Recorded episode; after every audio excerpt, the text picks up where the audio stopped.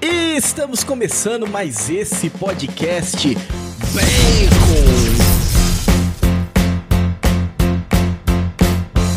Tudo bem com você? Seja bem-vindo a mais um episódio do Bacon Podcast. E o meu nome é Lucas e junto comigo estão os irmãos Mozambani, a Fernanda. E aí, gente, tudo bem? E também o Bruno.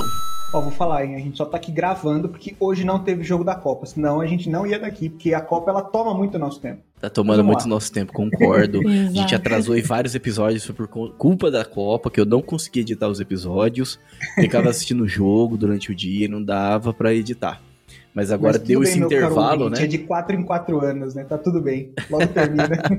Esse episódio vai ser lançado depois da Copa, hein? O que, que será que vai acontecer, né? Mas antes da gente, né, continuar essa conversa, vamos falar então da nossa convidada. Essa é a primeira vez dela na casa, né?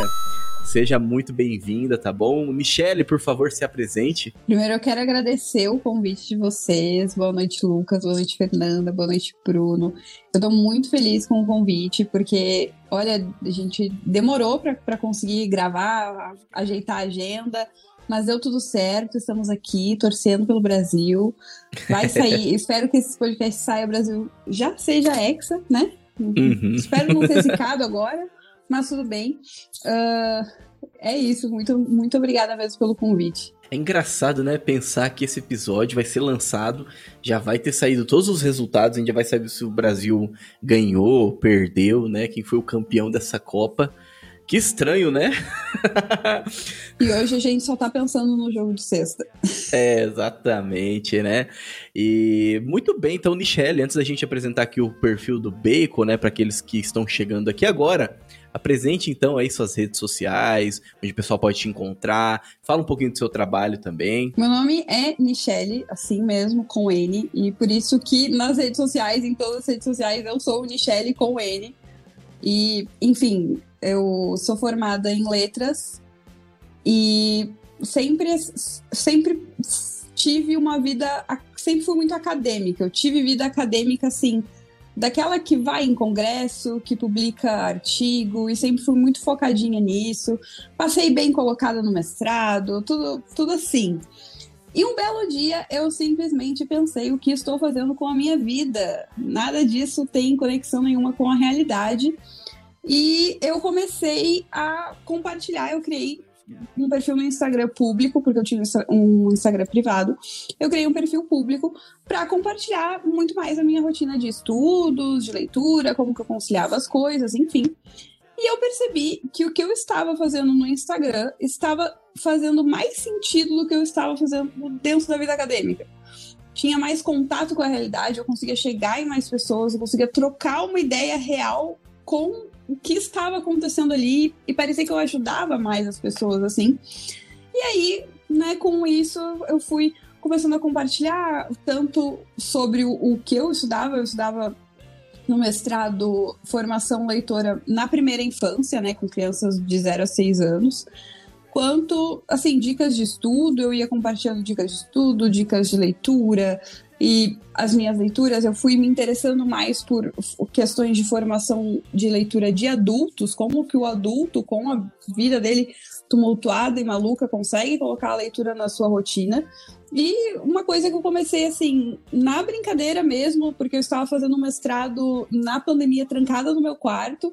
Uma coisa que eu comecei na brincadeira para falar com pessoas reais virou assim meu trabalho. Olha só, hein?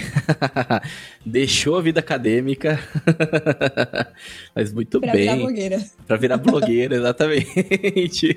virar youtuber. Parabéns pelo crescimento na carreira. Exato. É interessante, né, aí, ó. É, a, a Fernanda também, né? Tá, a Fernanda tá estudando letras aí, né? Então, temos aí uma outra pessoa também que, que é formada já na área aqui, Fernanda, nesse podcast. Geralmente aqui no podcast a Fernanda é a pessoa mais culta, né? A gente, tipo, eu dou uma enrolada, o Bruno também, a gente vai enchendo linguiça e a Fernanda vem e pá, e faz o gol, né? Mais ou menos A assim. gente tem um papel muito bem definido de cada um. O Lucas apresenta, a Fernanda estuda e eu falo besteira. Normalmente é assim que funciona. Que é, que, na verdade, esse é o papel da mulher, né, gente? Todo mundo sabe. Vem colocar a ordem né, da bagunça, exatamente. Mas, Michelle, novamente, seja bem-vinda ao Beco. Então, pessoal, você na descrição você consegue então clicar lá direto no link para encontrar então o Instagram da Nichelle. Também tem um canal no YouTube. Tem algum outro perfil fora o Instagram e YouTube, Nichelle? Tem o Twitter que eu uso para dar uma, uma conversada, uma descontraída, né, para falar da Copa. que também é Nichelle com ele, também é só jogar lá que vai achar. Maravilha, então é só clicar na descrição aqui que você consegue encontrar o perfil dela e também aí, né, logo ao lado dos links dela, também tem os links do Bacon. Então se você ainda não nos segue, vai lá no Instagram @baconpodcastbr e também no YouTube. Interessante que nesse momento que nós estamos gravando um episódio, tem um outro episódio que está sendo lançado no YouTube. Olha que coisa enga engraçada. a gente tá gravando e tem um episódio que está sendo lançado como estreia, né? Em dois lugares ao mesmo tempo. em dois lugares ao mesmo tempo. Então lá no YouTube a gente tem um conteúdo com vídeo e com poucas edições. É claro, também com poucas músicas, com poucos efeitos, né? Uma coisa assim mais. É, não tem edição, né? É um negócio direto mesmo, né? Então, se você gosta de ver aqui, né, ver os rostinhos né, das pessoas que estão apresentando, que estão conduzindo que estão participando desse podcast, então vai lá no YouTube, se inscreve, deixa o seu like. Mesmo se você não gosta de vídeo, vai lá pelo menos se inscreve, que vai nos ajudar bastante. E também, então, o YouTube, né, o vídeo, ele é lançado nas quartas-feiras às 20 horas e 30 minutos. E depois o episódio ele é lançado nos melhores agregadores de podcast é, a partir ali da quinta-feira, então. Aí você vai encontrar a gente no Spotify, no Deezer, no Apple Podcast, enfim, no seu agregador de podcast, aquele que você mais gosta, você vai encontrar a gente, né? Então, compartilha esse episódio, eu tenho certeza que tem muitas pessoas aí que precisam desse conteúdo, principalmente você, né? Você que está nos ouvindo precisa desse conteúdo, mas depois compartilha também com seus amigos, com seus familiares, né? Muito bem, meus caros nerds conservadores dessa terra de Santa Cruz. Acompanhe então mais esse episódio do Bacon Podcast.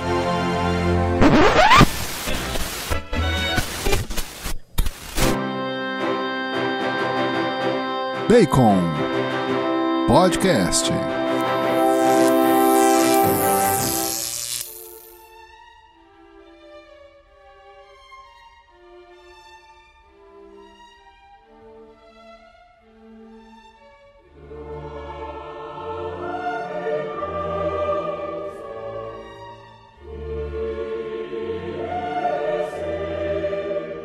Muito bem, Bruno! Diga-nos então sobre o que sobre qual é o assunto desse episódio? Bom, eu descobri que ler é importante. Aí eu fui começar a ler. Mas eu só li a porcaria. Então hoje a Michelle vai mudar a minha vida e ela vai me dizer quais são os melhores livros que existem pra gente ler, pra gente de fato ter esse contato com os clássicos da literatura, com aqueles livros que agregam de verdade a nossa vida, e não só as porcarias que a gente anda lendo, que se lançam na atualidade. Vamos ver a história, né, do, do, dos melhores livros que já foram feitos. Exatamente, né? Então, o lema da Michelle ali é tornar sua leitura mais produtiva, né? Então, Preciso. gente, ler é bom, mas é bom você ler aquilo que vale a pena também, né? Não perder o tempo, mas tornar sua leitura mais produtiva e fazer com que os clássicos da literatura possam fazer parte da sua vida, né? E já começo aqui já com uma polêmica.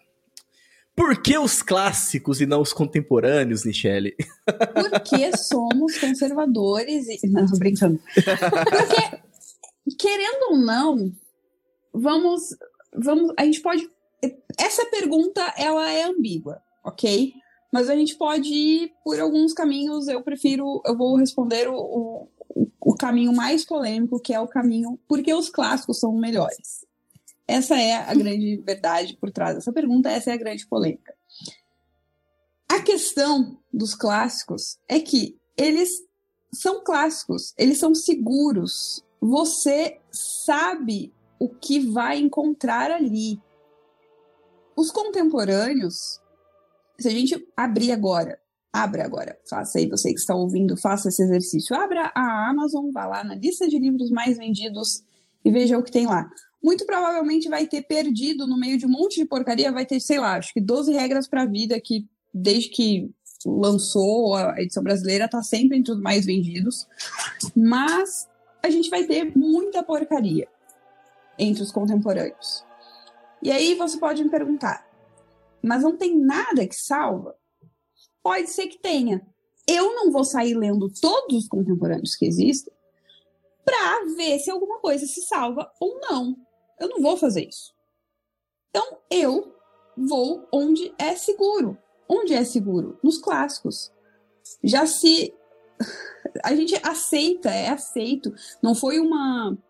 Eu gosto muito de usar essa, essa imagem uh, que é, salvo assim, uma outra exceção, os clássicos não, não, não foi uma banca de intelectuais sentados numa mesa redonda que escolheram quais eram os clássicos.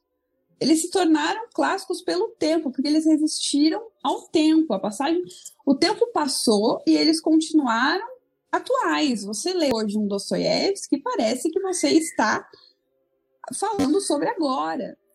Se você lê Memória Subsolo do Dostoiévski hoje, você consegue identificar 10 pessoas conhecidas com aquele cara e você consegue pensar em situações da sua vida em que você foi aquele homem. Então, por que que eu vou deixar de ler Memória Subsolo do Dostoiévski para ler qualquer outra porcaria que está no mais vendidos da Amazon? Lá, sei lá, como é o nome daquele livro que tem eu sabia o nome desses livros que estão na mão, que é tudo da mesma autora. Eu, assim, ontem eu sabia, hoje eu já não sei mais. Mas é, ah, é assim que acaba, é assim que começa, umas coisas assim. Para que eu vou ler este livro? Se eu posso ler o que é seguro. Então, eu acho que, que a grande resposta de, ah, por que os clássicos? Porque você sabe que o que você vai estar lendo é bom. O tempo garantiu isso. O tempo garantiu para você que aquele livro é superior. Então pronto. Então você vai no que no, no, certo e não no duvidoso. Exato, você vai naquilo que é sólido, né? Eu abri aqui a lista, a Amazon, né? E eu vou falar aqui sobre alguns livros interessantes que eu vi. Tipo, o primeiro que eu vi aqui foi Flor de Lisa, Pastora do Diabo. Aí, para minha surpresa, tem o Alto da Compadecida, que está em alta. Olha, para minha surpresa, isso é muito bom.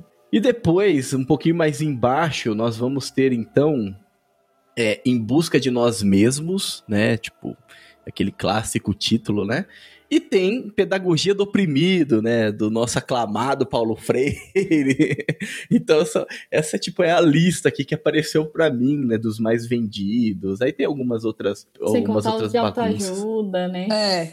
Mas, ó, o primeiro é o É Assim Que Começa, que é um, um romance adolescente bestinha. O segundo é É Assim Que Acaba, que aparentemente é o primeiro deste livro, pela indicação ali, que tá ali, que é um romance também bestinha. Aí em terceiro a gente tem Agatha Christie, que ok, é legalzinho. Né, a Agatha Christie, ela escreveu meio que né, o, o, o possível para ser vendido. Desculpa, fãs da Agatha Christie, mas basicamente foi isso. Não, não, aqui não há juízo de valor, não estou fazendo juízo de valor da obra da Agatha Christie em si. Eu gosto muito de alguns livros.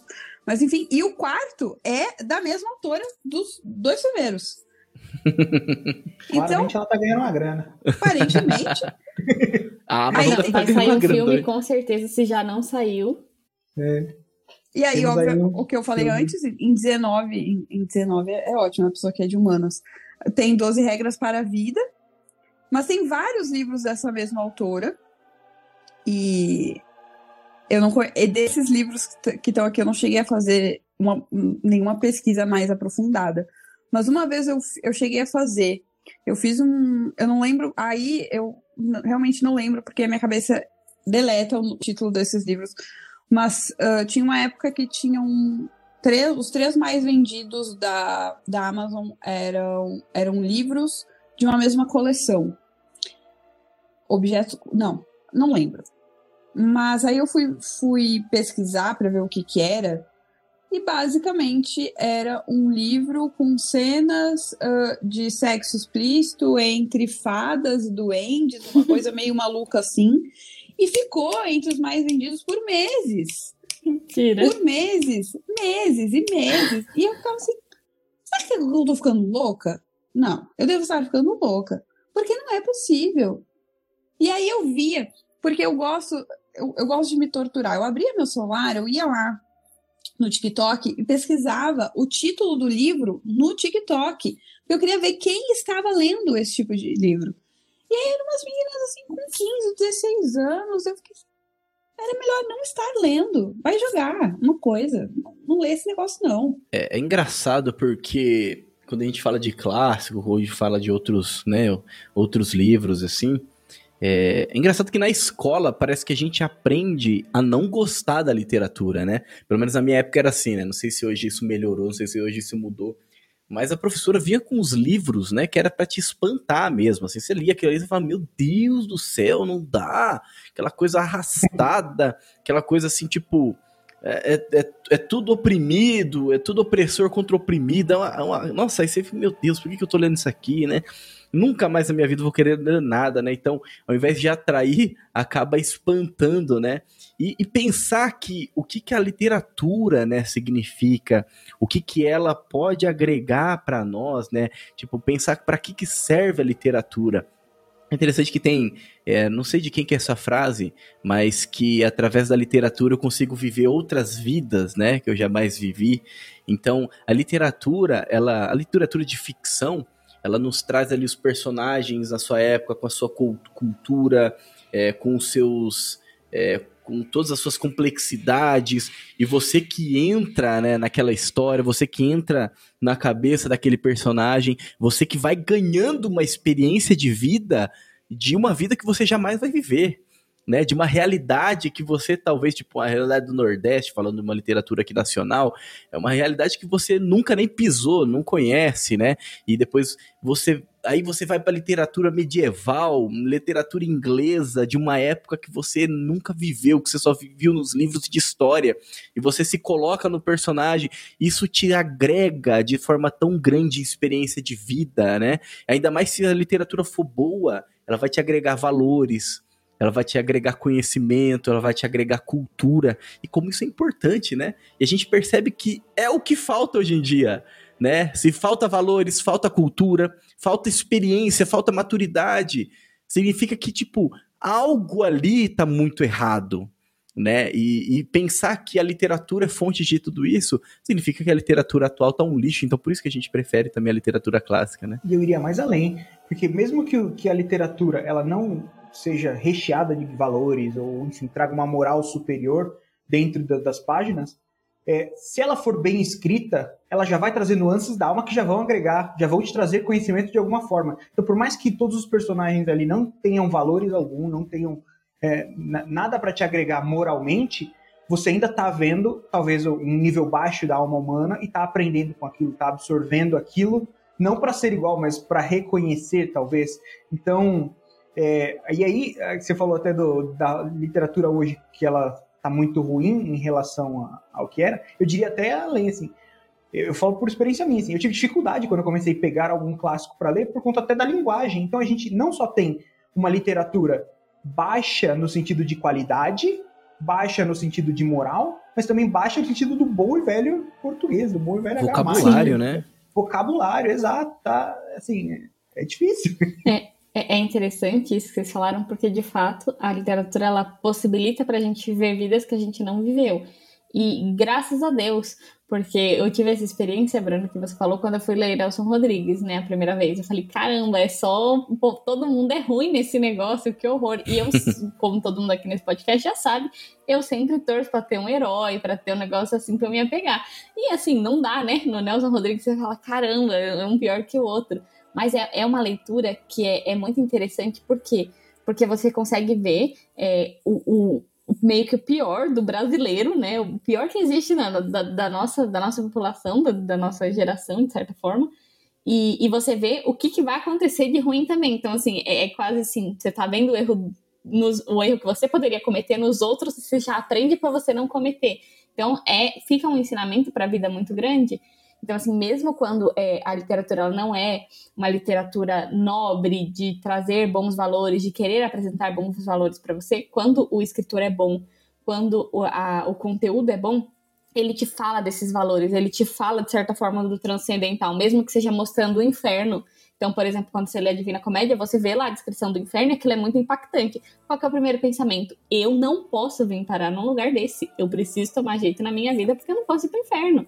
Então, é, é, isso tudo é muito importante e a gente não vê muitas vezes nessa literatura é, mais moderna, essa literatura mais contemporânea. Eu sou de uma época que é, a gente aprendeu que ah, qualquer leitura vale, o importante é estar tá lendo. Mas não é verdade. Porque para ler lixo, na verdade você não está lendo, você está perdendo tempo. Se assistisse um filme, é, é, até melhor, porque pelo menos é mais rápido. Eu lembro quando eu fui ler Querido John.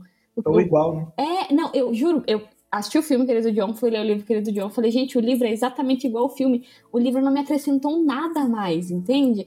Caramba, só que eu demorei muito mais tempo para ler, então eu, tipo, pessoal perdi tempo. Ah, agregou vocabulário. O vocabulário que eu já tinha nem foi um vocabulário novo, nem foi nada, nada realmente eficaz e eficiente na minha vida.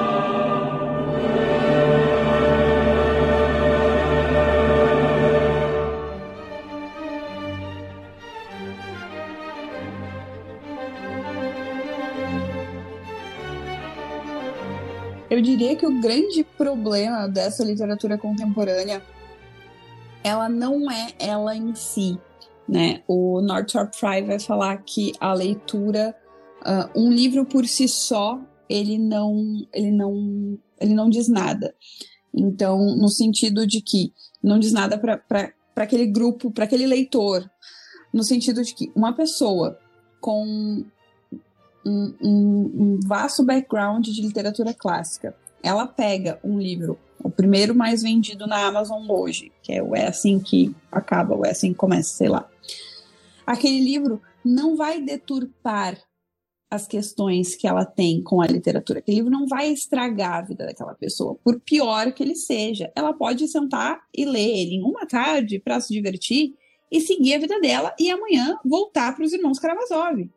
E é isso, tá tudo bem. O grande problema da literatura contemporânea é a maneira como ela é tratada. Ela é tratada exatamente do jeito que a Fernanda falou. Tudo é válido, o que importa é estar lendo. Se tudo é válido, o que importa é estar lendo, eu vou passar o resto da minha vida lendo porcaria. E se eu vou passar o resto da minha vida lendo porcaria, eu não estou usando a literatura para o que ela deveria ser usada. E aí aqui eu estou usando até essa expressão que eu nem gosto muito, porque uh, o Lucas até perguntou, né, quando ele começou a falar, ah, tá, né, para que serve a literatura? Porque a literatura ela que não serve para nada. Tem uma frase do, do Mortimer Adler no Como Ler Livros que ele fala: a literatura serve mais para deleite do que para ensinar. É para isso, é para você tá ali, tá curtindo aquele livro e, e, e, e, inclusive a gente só consegue tirar boas reflexões de, de uma obra literária, de uma obra literária clássica, obviamente, quando a gente lê sem ficar procurando. A gente lê estar tá ali, a gente quer engajar naquele personagem, a gente quer entender o que está acontecendo, a gente quer. E não, realmente não precisa, bem como o Bruno falou, não precisa ter uma moral da história, um, um herói e um vilão e uma moral da história para você saber reconhecer os valores o, o, que eu, o livro que eu citei antes, o Memória Subsolo do Dostoiévski, não tem. É só o cara sendo chato, fazendo reflexões chatas, contando de como ele era chato com as outras pessoas. E isso basta por si só. Porque é um livro que você fecha e você fica assim, meu Deus! E você fica muito mais maluco das ideias quando você começa a perceber que em alguns momentos da sua vida você foi aquele cara. E esse tipo de reflexão você não, não tira exatamente da obra, mas sim de quem você é, dos seus valores, no que você acredita, no que você não acredita. Porque se você é uma pessoa que acha ok ser um babaca com os outros, aquilo não vai pegar muito em você te inspira, né? Exato, aquilo vai. Você vai achar, ok, que legal, vai, ser, vai fechar o livro, vai seguir em frente. Agora, se isso para você te incomoda de alguma forma, e aí você, obviamente, vai começar o livro, porque a gente sempre faz isso, a gente vai começar o livro pensando nos outros, é sempre, nossa, parece fulano, fulano fez isso comigo. Aí você vai você vai fazendo aquele exame de consciência conforme a leitura vai passando e você vai vendo que você já fez aquilo. E, e isso tem muito menos a ver, como eu falei, com o livro e muito mais a ver com você. Tem até um, um triângulo que, que, eu, que eu já vi em alguns textos de teoria literária, que ele, fa ele faz muito mais sentido para mim hoje do que fazia quando eu estudava teoria literária na faculdade, que é uh, essa questão de que a, leitura ela só existe no triângulo livro, autor, leitor. Você não tem como tirar nenhum dos deles. Você não tem como tirar o leitor dessa equação e, e tirar ali os valores do leitor e quem o leitor é e no que ele acredita, no que ele não acredita, o que ele ama e o que ele odeia. Você não tem como. Não existe ninguém que vá fazer a leitura pura de um livro Sim, ah, não, esse livro é, é, isso aqui, e isso está puro, e isso está exato, e é isso. Porque não é matemática. Não é matemática, é literatura. E eu e a Fernanda, a gente pode ler o mesmo livro e, pode, e vai bater nela de um jeito em mim, outro, e tá tudo bem. E aí acho, pegando lá o que o Lucas estava comentando no, no, no começo, e aqui é a grande questão de por que, que a literatura não serve para nada. Porque ela tá além do certo e do errado. E o que, que a gente vê na escola? O certo e o errado. Tem prova de literatura. E se você não, não escreve do jeito correto o que o professor quer, você tira errado. A experiência de leitura do aluno na escola não é levada em consideração. Só que a experiência de leitura é tudo, é a base da relação com a literatura.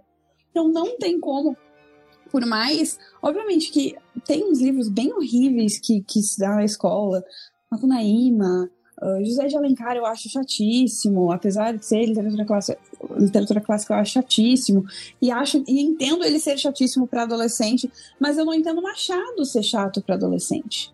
Machado é sacana, Machado é irônico, Machado tem malandro. Tem, tem, é malandro, tem, tem romance também, tem uma coisinha para você torcer, tem, tem tudo isso em, em todos os livros do Machado. Co, por como que Machado se transforma em chato na escola? por conta da, da prova. Você tem que fazer uma prova de literatura e você tem que. E o que você interpretou do livro não interessa. O que interessa é o que a professora quer que você diga. O que ela quer que você diga é X, Y, Z. Você vai colocar isso na prova. Se você não colocar isso na prova, você vai tirar zero. Então, a experiência, a, o sistema, a estrutura da aula de literatura na escola está dizendo para o aluno assim: a sua experiência de leitura não vale nada. A partir do momento que isso fica martelando no aluno, por que, que ele vai sair da escola e vai ler? Se a literatura só serve para passar um vestibular, só serve para o certo e errado. Então, a, a formação literária que a gente tem hoje, que é, que é 100%, 100% é exagero, mas 90%, vamos, vamos, ser, vamos ser legal, 90% da formação literária que a gente tem hoje acontece através das escolas. Né? A gente tem, no Brasil, a gente tem uma cultura baixíssima de ler, assim, em casa, de ler para os filhos, de ler desde pequeno, é uma cultura baixíssima. Então, a maioria da formação literária que a gente tem hoje acontece na escola. Acontece quando? Lá no ensino médio, quando os alunos já são adolescentes, já têm seus gostos, suas preferências, enfim. E ela acontece para quê? Para tirar a nota na prova e passar de ano. Então, para que o aluno vai ler depois disso? Não tem. Então, a, pessoa sai do, do, do, ensino médio, ela não vai fazer essa reflexão que a gente acabou de fazer de, nossa, a literatura, eu posso me divertir com ela, posso tirar reflexões, eu posso pensar sobre a vida, o universo e tudo mais através da literatura. O adolescente não vai fazer isso.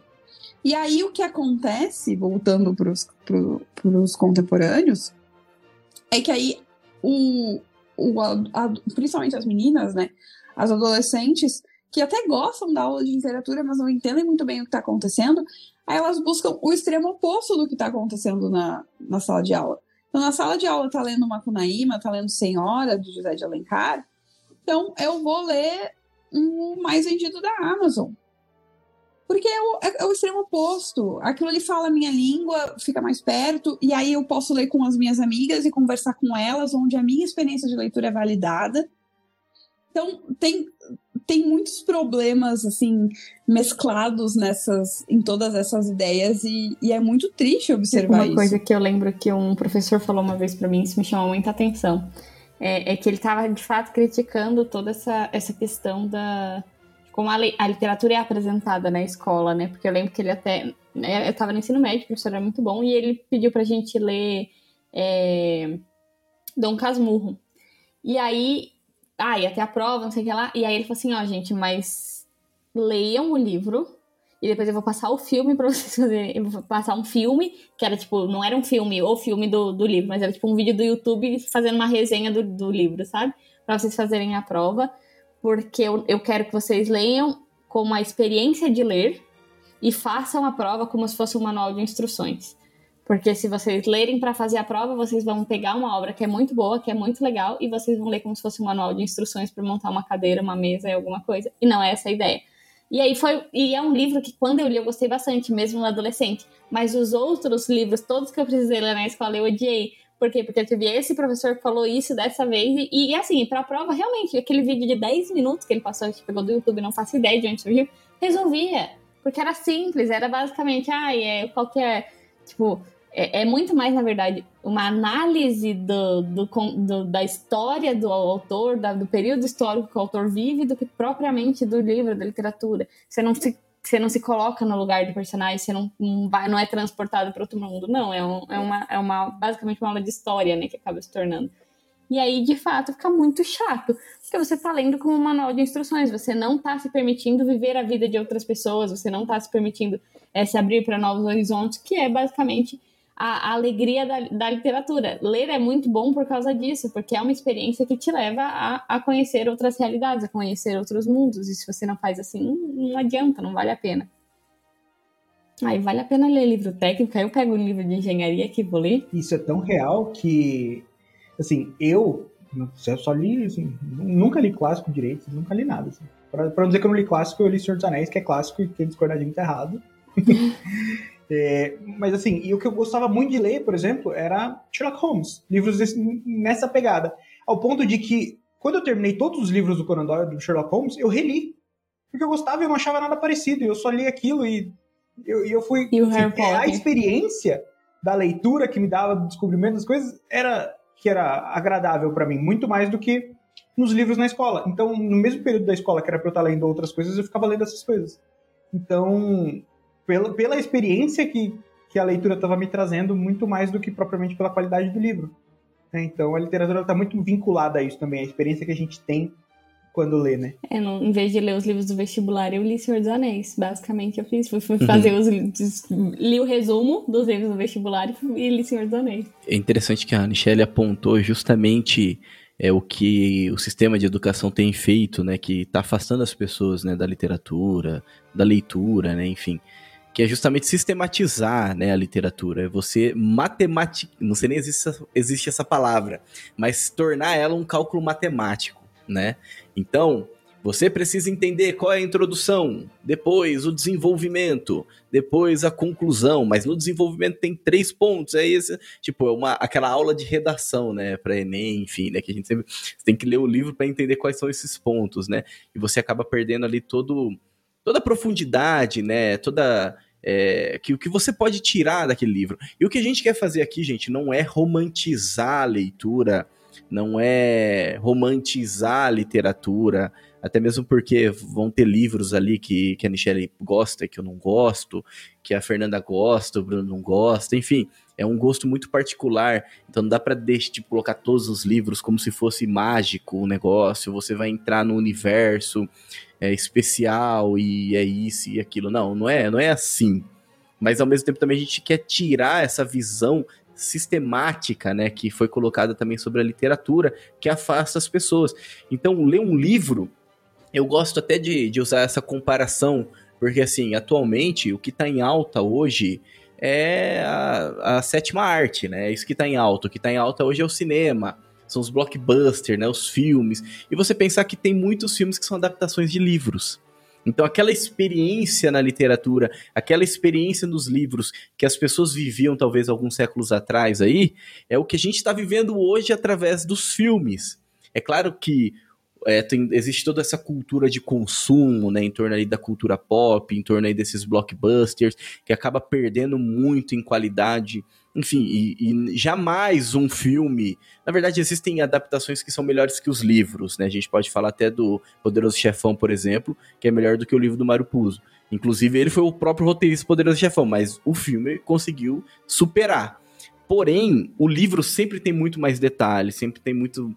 É, é, assim, é, é, algo sempre muito mais profundo, né? Por exemplo, eu, eu assisti O Senhor dos Anéis e depois de assistir O Senhor dos Anéis, eu quis, eu quis ler os livros, né? Aí eu li os livros e assim, caramba, é outro, é outro filme. é outra história, assim, é um negócio muito mais. Não que o filme seja ruim, o filme tem os seus méritos, mas o livro é muito mais profundo. E o problema, é o ponto que eu quero chegar, tô falando, falando aqui, mas o ponto que eu quero chegar é que o problema da gente se afastar da literatura porque a literatura, quando eu me debruço sobre a literatura, eu gosto de ler, eu leio vários livros, eu começo a comparar as histórias, os autores, etc. E tipo, nossa, esse autor aqui é um negócio mais, é mais malandro, esse autor aqui é sempre tudo muito, muita tragédia, é muita dor, muito sofrimento. Então eu, começo a viver essas experiências, a entrar nessas histórias, isso desenvolve, de certa forma, o meu imaginário né? E o imaginário, querendo ou não, ele é importantíssimo para a inteligência, ele é importantíssimo para a cultura. Então, assim, a gente critica a nossa cultura, a gente critica a capacidade intelectual das pessoas, mas na verdade, tá lá atrás o problema. O problema é porque não existe essa literatura embasada na vida das pessoas. As pessoas não leem, as pessoas não buscam, as pessoas elas não, elas não têm, elas não dão importância, elas têm uma imaginação pobre. E essa imaginação pobre que causa todos esses problemas aí na cultura que a gente vê hoje, né?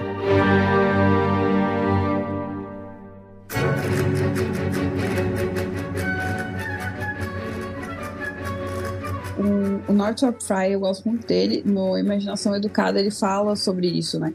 Que nada mais ler, ter esse, esse background amplo de, de leitura literatura nada mais é do que ampliar o seu, sim, seu esquema de possibilidades de experiências.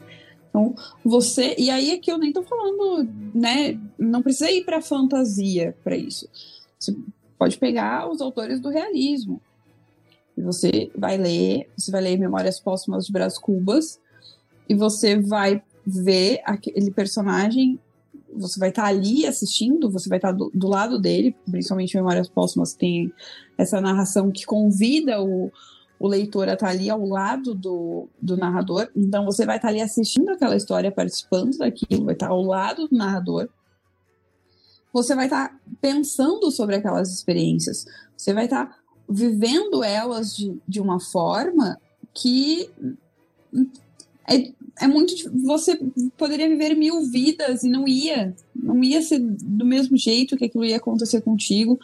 Não ia, não ia causar a mesma reflexão.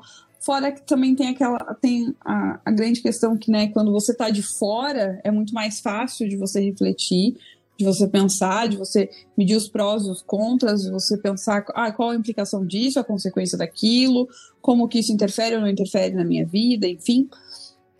Então, quando, quando a gente tem uma geração inteira, né? E, e aí aqui eu estou sendo bem generosa, falando uma geração só, como se só o pessoal que tem 16 anos agora fosse o problema, não.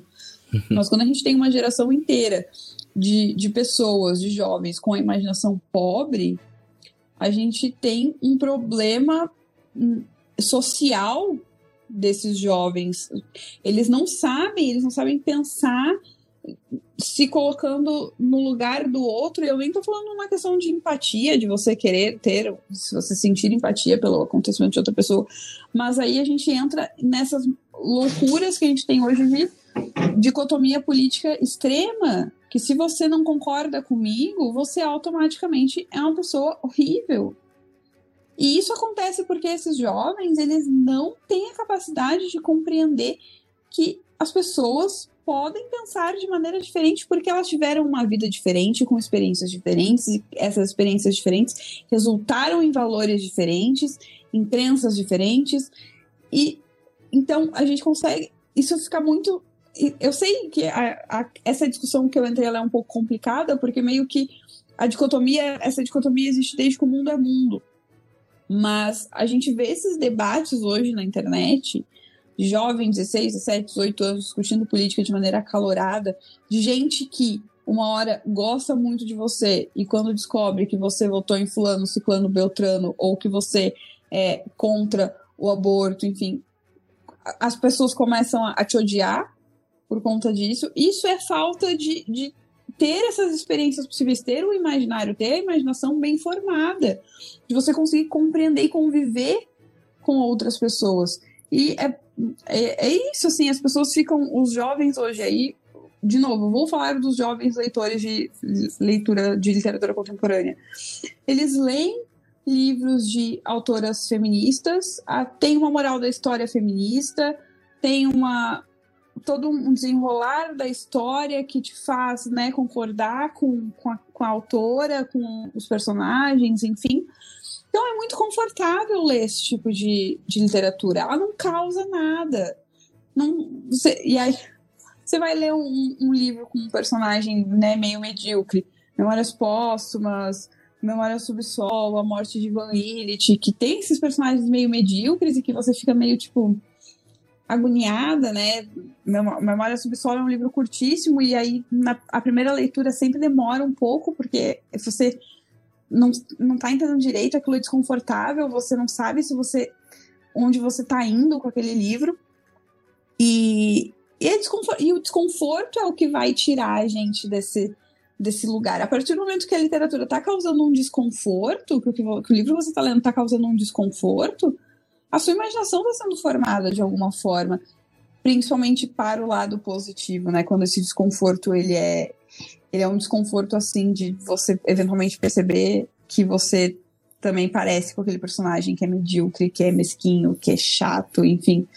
Então, quando você só fica lendo livros de autoras que você concorda com, as, com a ideologia daquelas autoras, que escrevem de uma maneira confortável para você, acontece o que está né, acontecendo agora, que há um cancelamento massivo da, da J.K. Rowling. Eu nem sou fã de Harry Potter, eu não fui fã de Harry Potter nem na, na época eu tinha idade para isso, mas que é um absurdo, que é tipo assim, você vai levantar a vida da autora inteira antes de ler o livro, que é, ah não, preciso saber exatamente o que ela quis dizer nesse tweet aqui para eu saber se vou continuar lendo Harry Potter ou não. Isso é loucura. É loucura. É loucura. As pessoas vivem num mundo que é louco, é louco, é completamente louco tudo Mas isso. É, e é isso, acho que é uma coisa que vem. É, agora tá extremo, tá absurdo, mas é, essa influência negativa da literatura, de certa forma, contemporânea, ela já vem já faz um tempo, né? O exemplo de quando eu era adolescente. Então, acho que quando eu tinha mais ou menos uns 12 anos, que estourou a febre do crepúsculo. E, nossa, eu li todos os livros de Crepúsculo, gostava demais de Crepúsculo. Hoje, aí eu fui reler depois, né? Já falei, como que eu gostava de um negócio desse? Era muito fraco. A, a, a, escrita é ruim, enfim, é tudo ruim. Mas, é, e, e o que, que a gente vê já presente no Crepúsculo? ah, é uma obra de fantasia, não tem nada demais. Comparado com as coisas de hoje em dia, não, realmente não tem. Mas é uma literatura extremamente feminista. É uma literatura extremamente feminista, é uma literatura de valores muito pobres e é uma literatura que de fato não acrescenta nada. E aí entra um ponto que eu acho que é muito importante a gente colocar. Ah, então eu não posso gostar de Crepúsculo, eu não posso, por exemplo, eu gosto de Harry Potter, eu não posso gostar de Harry Potter. Não, você pode gostar de Harry Potter, você pode ler Harry Potter à vontade, você pode assistir o filme de Harry Potter à vontade, mas você tem que entender que você está fazendo isso como um entretenimento. Da mesma forma que a gente assiste os filmes da Marvel, da mesma forma que a gente assiste essas séries que lançam, é, que pouco agregam a gente, agregam quando a gente faz muito esforço para agregar alguma coisa, elas agregam. Mas em geral é o, é o tipo de coisa que você fala assim: não quero pensar hoje, trabalhei o dia inteiro, tô cansado, vou pôr uma besteirinha ali só pra, só pra descansar a mente. Se você levar assim, tudo bem, não tem problema você ler essas coisas. O problema é quando você só lê essas coisas e você ainda quer é, falar: eu estou lendo literatura, eu sou um leitor e, e se vangloriar disso, porque você tá se enganando, na verdade. É, você. E, e aí, e aí entra um outro ponto também, que é da questão dos clássicos. É, beleza, eu gosto de Harry Potter, vou buscar ler os clássicos porque os clássicos vão me agregar alguma coisa. Sim, mas lembre-se que não é para você ler como um manual, é para você ler e, e, ter uma boa experiência disso. E vão ter clássicos que você vai ter uma boa experiência, que você vai se identificar, que você vai amar.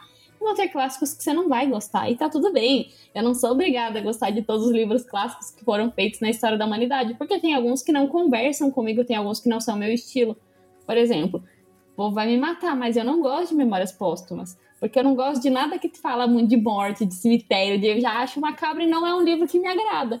Mas eu li, é um clássico, ensina muito, é muito bom. Mas não, eu prefiro 10 mil vezes Dom Casmurro, se for comparar com, com Machado. E tá tudo bem, não, não tem problema. Saber diferenciar qualidade de gosto é muito exatamente, importante. Exatamente, É muito importante, porque eu, por exemplo, não gosto de Jane Austen. Essa é a grande polêmica do meu perfil. eu não gosto, eu acho chato, eu acho as personagens dela chatas. Não gosto. Ponto. Porém, o que ela fez na escrita, esse povo que publica romance até hoje fica tentando imitar o que ela fez. Desesperadamente. O que essa mulher fez foi incrível. Mas eu tenho o direito de achar que orgulho e preconceito é chato, de achar que a Elizabeth é Concordo. é chata. Concordo. Eu, eu adoro direito. orgulho e preconceito. Eu, eu posso. e tudo bem, é, então tudo Exato. Certo. Tanto que a caixinha que Livro, eu mais filme, série. Nossa, a caixinha, todas as versões. A caixinha que eu mais recebo no Instagram é ah, uma lista, uh, cinco clássicos básicos para quem quer começar a ler os clássicos. Não existe isso, gente. Você para e pensa, do, o que, que eu gosto? Que tipo de filme que eu gosto de assistir, que tipo de livro besta que eu gosto de ler, que tipo, até jogo, né? Uhum. Que tipo de jogo que eu gosto de jogar. Pensa, pensa, ah, eu gosto de assistir filme de romance. Então, pode ser que você vá gostar de Jane Austen. Sim. Então, ah, eu gosto de assistir filme de. Né, gosto desses filmes mais cabeças, tem uma, umas reflexões, umas coisas entre linhas. Pode ser que você vá gostar de Dostoiévski. Então, isso de, não tem como, não tem um manual de instruções. Ai, não, porque você vai ler esses cinco, esses cinco livros aqui e você vai sair daqui um leitor de clássico. Eles vão mudar a sua vida e você vai. Não existe isso, porque pode ser que você tenha uma experiência horrível com os livros que mudaram a minha vida. E é normal isso, porque as pessoas são diferentes. E eu sempre gosto de falar uh, lá no Instagram que não existe como separar a, a Michelle normal da vida real, que tem as dinâmicas familiares, enfim, da Michelle Leitora. É uma pessoa só, eu sou uma pessoa só. O Fernando é uma pessoa só, o Lucas é uma pessoa só, o Bruno é uma pessoa só.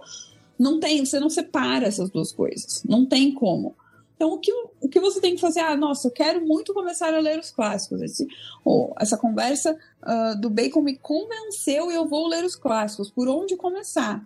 Pelo, faz um exame de consciência, vê o que você gosta. Pesquisa autores clássicos de romance meloso. Você vai ver lá, Jane Austen, tá lá. De tragédia, vai. horror. Horror. Ai, gosto de Lovecraft. Então, não, sou incapaz de ler. É, isso aí já, é isso, eu nem durmo é depois é muito, que eu leio. Isso é muito legal. E, e pensar que, que as pessoas são diferentes, elas têm dinâmicas diferentes com os livros, isso é muito incrível. É, é uma experiência muito legal parar para pensar e trocar essas ideias. Mas eu tenho a impressão que, que as pessoas querem um manual de instrução Sim. prontinho, porque é isso que a gente foi ensinado desde sempre. Exato. Principalmente quando o papo é literatura. E não, e porque também tá na moda, né?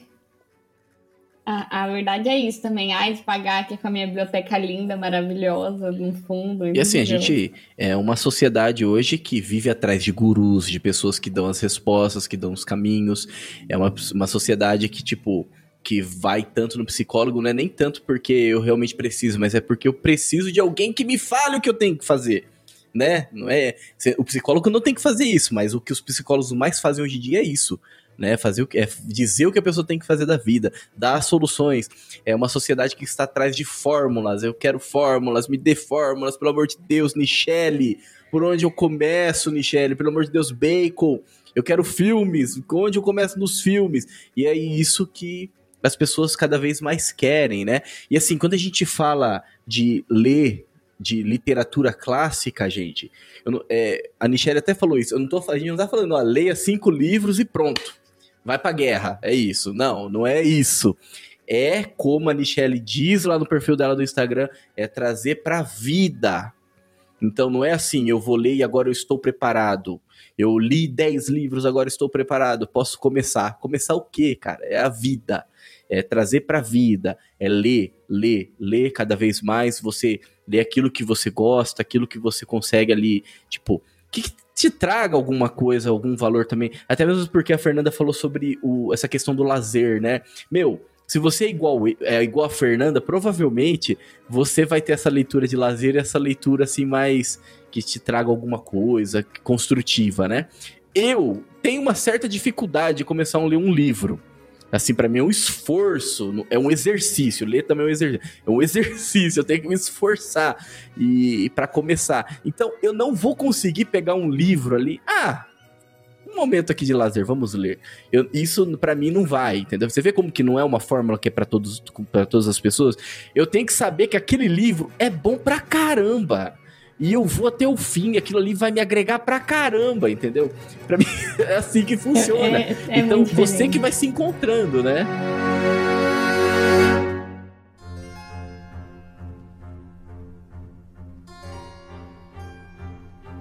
Engraçado, né? Porque literatura eu só consigo ler se for maratona Netflix, assim, ó. Sabe, tipo aquela série que você começa e não consegue parar enquanto não termina? Eu sou assim com um livro. Ou eu começo e não termino o livro, ou eu vou terminar o livro muito rápido tipo, muito rápido assim. Tipo, e isso pá. é muito. É, essa, essas diferentes experiências de leitura são muito legais. Eu, assim, eu leio muita coisa por obrigação, porque eu leio muita coisa para dar aula. Fernanda deve ler muita coisa para a faculdade. Uhum. E aí, isso dá uma. Isso quebra um pouco. Quebra um pouco, porque aí eu não sei como que eu, que eu lido com, com essa leitura. Eu decidi, desde o começo do ano, que leitura de obrigação não é hora lida, é hora trabalhada. É hora trabalhada. É hora de estudo, não é hora de, tipo, de leitura, exato. Não eu também estou faço lendo, isso. não estou lendo. Se eu, eu ter, termino, terminei agora um projeto que eu estava lendo os Lusíadas com um tutorando meu.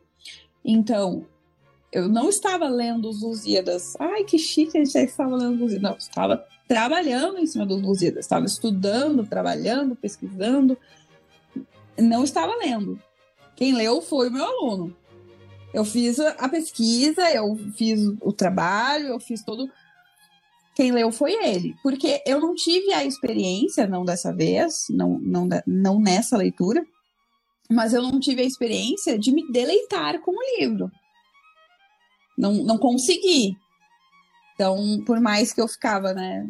Fico, fico toda aula falando assim, não, porque tem que. A gente tá, tem que tirar daqui, não adianta ficar só olhando pra forma, tem que pensar, né? No, no enredo, pensar no que tá acontecendo, refletir sobre aquilo, puxa um pouco para essa literária, enfim. Eu mesma não me deleitei nem um pouquinho com o livro. E tudo bem. Porém, assim, fica, né? Às vezes a gente às vezes passa a tarde inteira planejando uma aula Aí no fim do dia realmente fica difícil de sentar e ler um livro. Ah, vou ler o livro que eu estava lendo. E eu sou o tipo de pessoa que, se eu, principalmente literatura, se eu não leio todo dia o livro que eu estou lendo, acabou para mim. Acabou. Não adianta. Eu tenho que começar, ou eu desisto do livro e começo outro, ou eu tenho que começar de novo, se eu quero muito. Porque não adianta. Eu preciso, mesmo anotando, fazendo um monte de coisa, eu preciso ter o ritmo da leitura. Nem que seja um pouquinho todo dia. Aquele livro precisa estar ali um pouquinho comigo todo dia.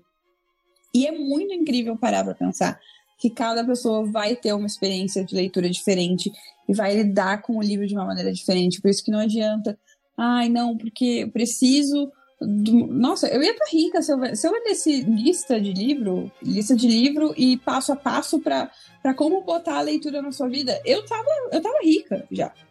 Porque é, é isso que as pessoas querem, desesperadamente. E aí a, a resposta que eu tenho pra dar é que isso não existe, gente. Não existe. Não tem como. Porque a minha rotina, eu trabalho em casa, a minha rotina é diferente da rotina de uma pessoa que pega dois ônibus para ir trabalhar no escritório que é diferente da rotina de alguém que trabalha CLT em casa, que é diferente da rotina de uma pessoa que faz faculdade. E não existe né, uma rotina de leitura. Assim como não existe a pessoa leitora separada da pessoa normal, não existe uma rotina de leitura lá e a sua rotina aqui acontecendo. Não. Você precisa colocar. Se você quer ter né, constância na leitura, se você quer fazer a leitura parte da sua vida, você precisa colocar a leitura dentro da sua rotina. E não ao contrário. Então não adianta você acordar um dia e, né, agora, assim, metas para 2023 você vai, ai, não, porque eu vou ler duas horas por dia, você não vai. Ler 52 livros no ano, né? Eu vou, boto um livro por semana, você não vai. Aí, aí você se frustra. Aí no, em janeiro você já não consegue, aí você se frustra. Aí, ah, não, ler não é pra mim. Sim, porque você tá tentando ler como as pessoas passam no Instagram que tem que ler. Você tá tentando ler Outra coisa que eu falo bastante também aparece direto na minha caixinha de perguntas. Ah, e quantas horas por semana você lê? Eu sempre respondo, não interessa. Eu trabalho com isso.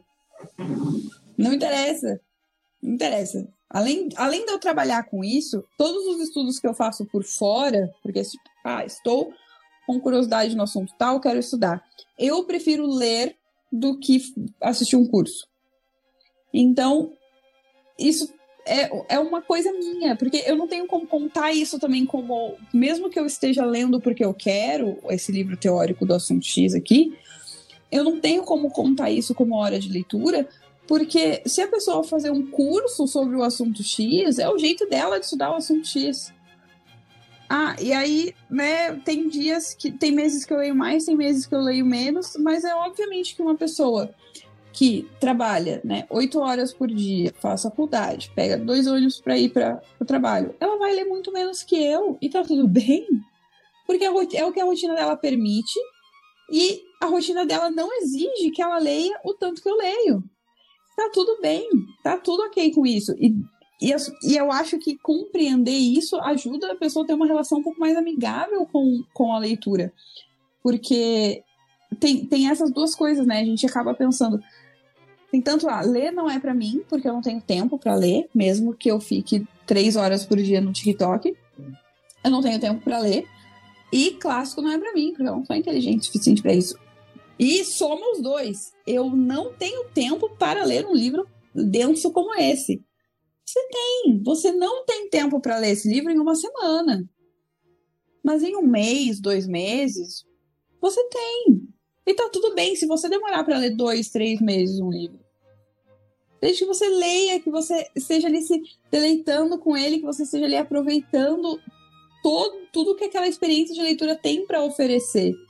Então, é meio que, que isso, assim, não tem um, um, passo a passo, uma lista de cinco livros e uma lista de cinco hábitos que você precisa fazer para começar a ler clássicos em 2023. Não tem. Felizmente não tem. Tem Tutorial esse... de como ser um bom leitor, né? Não existe. Não existe. tem autoconhecimento. É que é a chave para tudo, é. basicamente. É, existem técnicas que o povo usa, mas assim, uma técnica que funciona para um não funciona para outro e não adianta, entendeu? Cada, por exemplo, aqui, só essa conversa que a gente tá em quatro pessoas e cada um é completamente diferente ao outro em relação à leitura. Então, o Bruno falou que ele lê de uma vez. Eu, eu leio mais de um livro ao mesmo tempo porque, ah, tô lendo um que é para faculdade de obrigação é, o outro porque eu tô estudando alguma coisa, sei lá, pra gravar um podcast, o outro porque eu quero saber, sei lá, besteira total. Eu sou a pessoa que eu vi uma série, acabou a primeira temporada, eu sei que tem um livro e eu quero saber o final, eu vou lá e leio o livro porque eu quero saber o que vai acontecer. E aí eu me decepciono e já nem termino de assistir a série. Em geral, acontece bastante isso. E, e, beleza, não tem problema. Mas eu sou assim, o Bruno não é, o Lucas não é. Cada um é, é diferente, tá tudo bem. E o que, que isso pode contribuir para a sociedade é justamente isso. Se você tem uma bagagem literária, se você tem uma vida e alguns anos já lendo vários livros, você começa a comparar as histórias de ficção, você começa a tomar para si algumas decisões que você achou que foram decisões importantes para aquele momento de sofrimento, para aquele momento de alegria, para aquela conquista, ou para aquele fim de mundo, ou aquela história totalmente distópica, né? É, isso te ajuda a poder é contribuir na sociedade como é, você se torna uma pessoa culta, né? E assim, quando a gente fala pessoa culta, não é aquela pessoa que anda lá de gravata borboleta ou suspensório e fala assim, né, tal. Não, não é isso. Mas são pessoas que conseguem opinar com responsabilidade sobre a vida, sobre relacionamentos, sobre religião, sobre futebol, enfim, pessoas que opinem com responsabilidade. É claro que isso vai depender também da sua da, da, sua articulação, né? Aquilo que você leu, se aquilo que realmente transmitiu alguma coisa boa para você ou não, né? Porque igual a Fernanda falou também, eu posso ler um, a Fernanda Michele, né? Posso ler um livro ali totalmente feminista que vai só me dar um, mais bagagem ainda é, para poder alimentar essa militância que eu tenho, né? Então, assim, é você saber ler algo que te agregue, né? E isso você vai contribuir de forma muito grande para a sociedade. E o próprio Olavo de Carvalho, ele falava que é, antes de, de qual, desenvolver qualquer tipo de ciência, você precisa desenvolver a linguagem e a literatura. Porque é ela que vai te dar essa bagagem depois para você desenvolver as outras ciências, né? É você entender das humanidades, né? E não é no sentido humanista, né? Que, que tá na, na moda essa palavra, é, mas é no sentido de você entender as pessoas, você, você saber articular, você é, saber é, falar e agregar de alguma forma, mas de alguma forma positiva né, na vida das pessoas, na sociedade, no trabalho, na escola, enfim, onde você estiver, né? E a literatura te dá essa bagagem. Então, como que isso ajuda o desenvolvimento da sociedade mesmo, né? Eu até brinco com o senhor meu marido, o senhor História Magister, Assim, pra que, pra que ficar aí, ficar lendo documento e livro histórico e tem que ler 10 livros históricos para entender como funcionava? Ler uma obra literária sobre a época, que tá muito mais fácil. Você, você tá lá, você compreende, você, né, obviamente sei que são, são coisas completamente diferentes, mas é, é, um, é um jeito de compreender isso que o Lucas acabou de falar. Porque a liter, a, só a literatura é capaz de algumas coisas. Tem, você pode ler documento histórico, você pode ler dois, três livros de história. E quando você lê uma obra literária que retrate as pessoas daquela época, os costumes, né, o sentimento daquele povo daquela época, você se transporta de um jeito diferente para aquele lugar. Você entra de um jeito diferente naquele período histórico. Você aproveita de uma maneira diferente. Isso tem um impacto diferente em você. E e é, e é esse impacto que vai realmente colocar as coisas assim no, numa balança e realmente você vai conseguir refletir sobre certas coisas e, e se você for um, um, leitor atento e se você for uma pessoa com, com a cabeça no lugar, né, que é o mínimo, você for, se você tiver a cabeça no lugar, você vai sair da leitura daquele livro uma pessoa melhor. Você não vai sair da leitura de um documento uma pessoa melhor. Mas da leitura de um livro você vai sair uma pessoa melhor. Exatamente. E eu acredito que seja isso, né, gente? Acho que. Pera, tem uma, tem uma pergunta aqui, desde o começo eu fiquei aqui remoendo para fazer. Michele, qual que é o seu livro favorito? Meu livro favorito é o livro que a Fernanda não gosta. Meu livro favorito é Memórias Póstumas de Brás Cubas. ah, olha só. pra ver, viu, que tudo bem. Pra ver que cada, cada pessoa vai ter uma experiência diferente, mas eu eu gosto, eu gosto muito de Machado e eu gosto muito de, da literatura realista. Mas memória. E durante muito tempo, meu livro favorito foi Dom Casmurro. E aí eu peguei e. Aí eu li Memórias Póstumas depois que eu me formei isso. Final de 2019, começo de 2020. Aí eu li Memórias Póstumas, assim. Aí, duas semanas depois, eu pensei, vou ler de novo pra ver um negócio? Eu, não, acho que esse aqui é meu livro favorito, sim. E aí ficou. Assim, eu sou péssima com essas coisas de escolher favorito, mas ficou Memórias Póstumas. Eu não fico mexendo muito nisso. Agora, a pergunta que vai fazer os nossos seguidores gostarem ou não de você, hein? Essa é séria. Gosta do Senhor dos Anéis? Eu adoro Senhor dos ah, Anéis. Ah, então tá assim, tudo bem. Eu tenho experiências e experiências. Eu aprendi a gostar depois de, de adulta, assim, depois de cabeça mais no lugar. Porque e aí a grande questão é: eu não gosto de fantasia.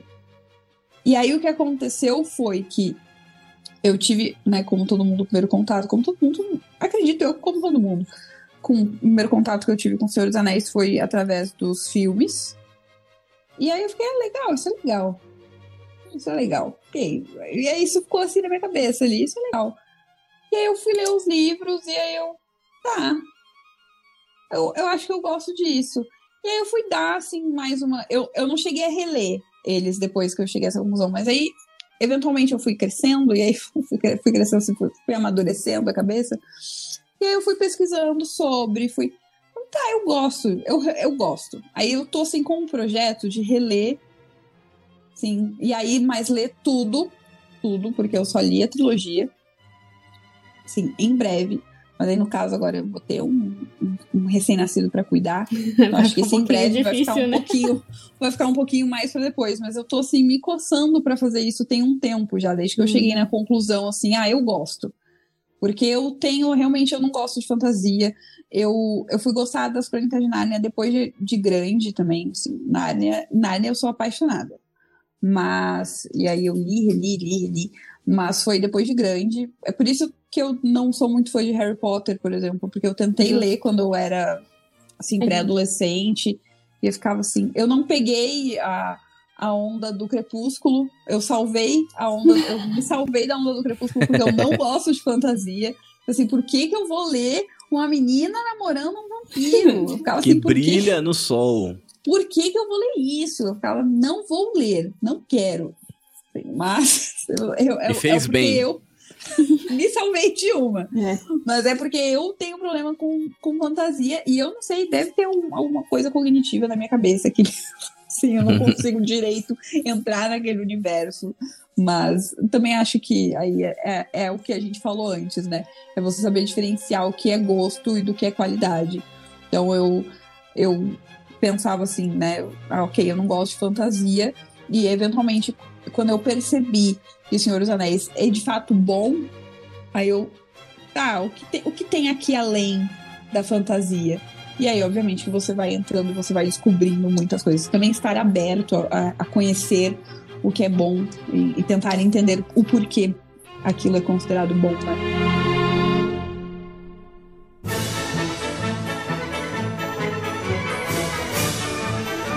Porque O Senhor dos Anéis ele não é propriamente considerado um clássico, mas aqui no Bacon ele é. Porque, Acho é, porque, porque de fato ele é a gente é maravilhoso, não tem jeito. Né? Ah, ele passou no teste do tempo. Tem muitos autores muito mais recentes que têm livros que são considerados clássicos. Passou no teste do tempo. Ele tem toda essa gama cultural e de valores. Eu acho que é um clássico. Eu também acho. Quem é que decide votamos, isso? Votamos aqui entre nós gente, e tá decidimos. Tá eu, eu, eu acho também que pela classificação uh, do, do Italo Calvino, que na verdade não, não é uma que ele dá, são sete, mas enfim, é considerado um clássico, porque ele tem todo, todo esse universo que sustenta ele, assim, né, tá em tudo, e, e realmente a, a, a, grande prova disso é que entrou no imaginário coletivo de uma maneira que não tem é, mais como então. sair. Exato. É a grande questão, e aí tem toda uma polêmica, é a grande questão do Harry Potter. Eu não gosto de Harry Potter, mas Harry Potter está por isso aqui de ser considerado um clássico. Ele ah, não, não, foi não. ainda, ele não foi ainda considerado clássico, justamente porque existe esse. Não. Ah.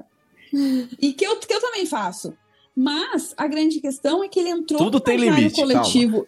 Mas é, mas é de fato, ele entrou. Tô brincando. É, é ele entrou no imaginário coletivo de um jeito que eu realmente acho que daqui 20 anos as pessoas vão falar de Harry Potter. É, é que, assim, eu, eu acho, particularmente, que é palpite total. A qualidade de. Gosto muito de Harry Potter, né, gente? Vocês conseguem ver aqui atrás os livros de Harry Potter e do Senhor dos Anéis e da Jane Austen ali, um, um do adulto, que são os meus favoritos. É, mas a, a, diferença de qualidade de Harry Potter e de Senhor dos Anéis é, é gigante, assim. O Senhor dos ah, Anéis é muito melhor em qualidade. E aí, por isso que, ah, se fosse falar um clássico, para mim é o Senhor dos Anéis e o Harry Potter não entraria como clássico. Ele seria mais um clássico pop, de certa forma, né? É, é, eu, eu acho que esse é o grande problema do, do Harry Potter, porque ele é muito, ele é muito mal escrito, é muito. Aquilo tudo é muito horrível. Porém, ele entrou no imaginário. Aquilo tudo é muito horrível. O público de vocês lê Harry Potter, porque eu acho que eu vou apanhar. Mas, mas é horrível mesmo, gente. Não, não tem como aguentar aquilo. Eu tentei ler no original uma vez para ver se era problema da tradução e eu fiquei, eu não quero mais isso na minha vida. Porém, entrou no imaginário coletivo de uma maneira que não tem como. Eu, eu não consigo pensar que daqui 20 anos as pessoas vão vão simplesmente esquecer. Porque essa, essa é a grande questão, né? O passar o, o tempo é você esquecer. Sim. Que é o que acontece, por exemplo, Crepúsculo é um que deu tipo, uma caída depois de um tempo. Esses romancezinhos, troca o autor e, e mais tipo, eles Graças acabam. a Deus. O, o Harry Potter, de fato, continua. Né? Continuou. é, é negócio, tipo, geração. 50 tons de cinza. Ninguém nem lembra mais o nome da autora. Sim. Ah, é uma E- autora? Eu nem sabia que era uma mulher. Entra, tem todo um, né? Mas aí o, o grande, a grande questão é Harry Potter não só todo mundo lembra e entrou no, no imaginário do, do povo, como as pessoas comentam sobre isso. Gente que nunca leu faz uma outra piadinha sobre Harry Potter, sobre isso, sobre aquilo. Então é meio complicado você fugir disso e eu acredito que levando, assim, a gente vai ter eventualmente clássicos que não são livros tão bem escritos assim.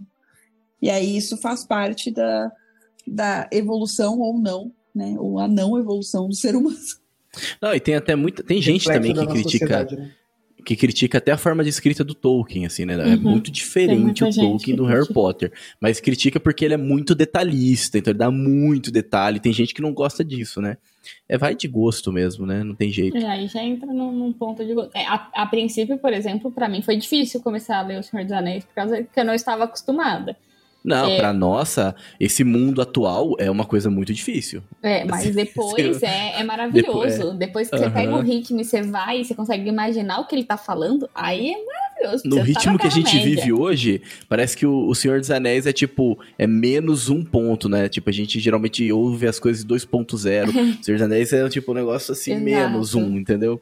Você tem que dar uma, uma acalmada, uma tranquilizada, mas depois você vai, vixe, você não, não para mais, né? Isso, é- a gente tá falando isso até mesmo pra gente não ficar romantizando, né? Falando que, nossa, é tudo maravilha, flores, somos todos leitores ávidos. Não, não é assim também, gente. Não é assim que funciona. Só a Fernanda e a Michelle. né? Então, metade, tá que é 50% pra aqui. do-. Mas você viu que a Michelle falou, ela lê também por conta, lê muito por conta do trabalho, É. tem toda esse, esse, essa questão, né? Mas antes de terminar, antes da gente ir pra conclusão, é, acho que seria interessante a gente até dar um. Algumas, algumas indicações, né? Tipo, e talvez cada um Top aqui 10 dá livros. uma indicação. Aí não que necessariamente a pessoa vai escolher ah, o que o Lucas indicou, o que a Fernanda indicou, enfim. Mas a gente dá uma indicação, olha aqui, ó. A gente, a gente falou nesse podcast sobre várias obras, né? Que quem gosta, quem não gosta, enfim. Mas seria interessante a gente falar, tipo, de. Não é nem falar o que, que diz a obra, é só indicar mesmo, né? Então, assim, eu começo porque, assim, eu gosto muito de distopia. Eu gosto muito de, como eu falei também, essa pegada mais voltada pro terror, né, na literatura também. Então, assim, pra fugir do padrão, porque eu falaria, leia Senhor dos Anéis, né? pra fugir do padrão, então, leia, é, acho que um, um livro bom sobre distopia 1984, George Orwell, a gente já falou Uhum, várias vezes aqui bom também nesse podcast sobre, e até mesmo esse poder que a literatura tem também de, de falar não só do passado, mas também do futuro, né? A literatura tem essa, é um, é um negócio assim poderoso, né, dentro da literatura. E também horror, né? Eu falei do Lovecraft, o chamado de Cthulhu. Eu gosto do Lovecraft, então se você gosta de terror, alguma coisa assim, fica aí essas duas dicas. É, para quem gosta de romance, é, contrariando aqui a Michelle também, é, e de, de, de livro de época, eu realmente gosto muito da Jane Austen, mas gosto muito de Orgulho e Preconceito, acho que é, é um livro, um, um dos romances que mais gostei, mas realmente, a pessoa tem que gostar de romance, tem que gostar é, de filme de época, tem que gostar de é, filme de Natal, quem gosta de filme de Natal vai adorar é, é, Orgulho e Preconceito, porque ele realmente tem essa característica romântica e ele é muito bem escrito, então acho que é, é muito melhor do que ficar lendo esses romancezinhos água com açúcar que você encontra aí na Amazon e paga vintão. Não vale a pena, pelo menos, ir, para um romance um pouco mais profundo. Pô, eu quero indicar 50 Tons de Cinza e Crepúsculo. Não. A gente deixou o Senhor dos Anéis pra você. Eu ia falar o Senhor dos Anéis também, mas eu falei, não vou, vou, eu vou deixar pro Bruno. Até porque gente- eu não leio, né? Então, se vocês Não, tirarem. mas o pouco fala do, leio- desse livro que você tava lendo recentemente aí que você terminou. Duna, pô. Duna? É, Foi por Duna, que não? Frank Herbert. Eu gostei pra caramba. Eu terminei, eu fui viajar com o livro e fiquei mais lendo do que viajando. Eu odiei. Eu gosto muito de fantasia, de ficção, enfim. Ficção aí- científica, muito É. bom esse negócio. Então foi Duna o que eu li assim. E, e se falou do Senhor dos Anéis, mas eu vou ser do contra. Eu vou indicar Silmarillion. Ah, Ah, boa, Bruno. Tá bom. Ah, eu vou, eu vou indicar. Eu sou, eu sou muito clichê. Eu sou, eu sou diferente. Eu, não- eu sou clichê e diferente ao mesmo tempo, porque eu não gosto de, de fantasia, de ficção científica. Eu também, eu, eu, eu gosto um pouco de horror, suspense, mas não é assim, nossa senhora, que legal, vou parar de ler o que eu estou lendo agora para ler isso. Não. Então, eu vou recomendar um livro de contos que eu estava lendo agora, que é o Ficções, do Borges, que é né, literatura hispanohablante. É, é realismo fantástico. É, é legal porque o, o realismo fantástico ele tem a dose de, de suspense que pra mim já tá bom, assim, que é uma coisa que você fica ali por que que isso tá acontecendo. E vou recomendar Gente Pobre do Dostoiévski, que não é um livro muito recomendado dele, mas assim, Muito eu bom. me surpreendi demais com a leitura desse Eu livro. também. E eu achei sensacional. E eu terminei a leitura e fiquei pensando, quero reler esse livro daqui 10 anos para ver o que vai acontecer comigo. Eu vi esse livro esses dias na livraria lá do, do shopping, lá. Como que é o nome daquela livraria lá? Quando as meninas vão fazer compra, a gente fica lá. É? Saraiva? É, é, na Sara, é Saraiva lá? No Ou não é- não é cultura, quando- né, é em frente a Zara. É Saraiva. É, eu vi lá o esse livro aí. Eu falei, nossa, Interessante. É em frente a Zara, é verdade. É em frente a Zara.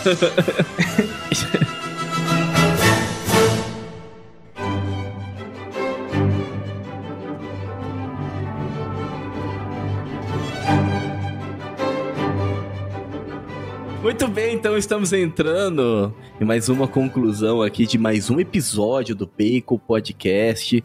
Tivemos aí a honra da participação, da presença da Nichelle. Nichelle, muito obrigado. Esse episódio ficou muito Primeira bom. de Tenho- muitas, né? Participações. É, da primeira de É, muitas, se né? Tenho certeza que os, que os nossos ouvintes também gostaram muito, né? Então, se você gostou, também deixe o seu comentário aí também nesse vídeo, né? Compartilha também com seus familiares, com seus amigos, você, meu caro ouvinte.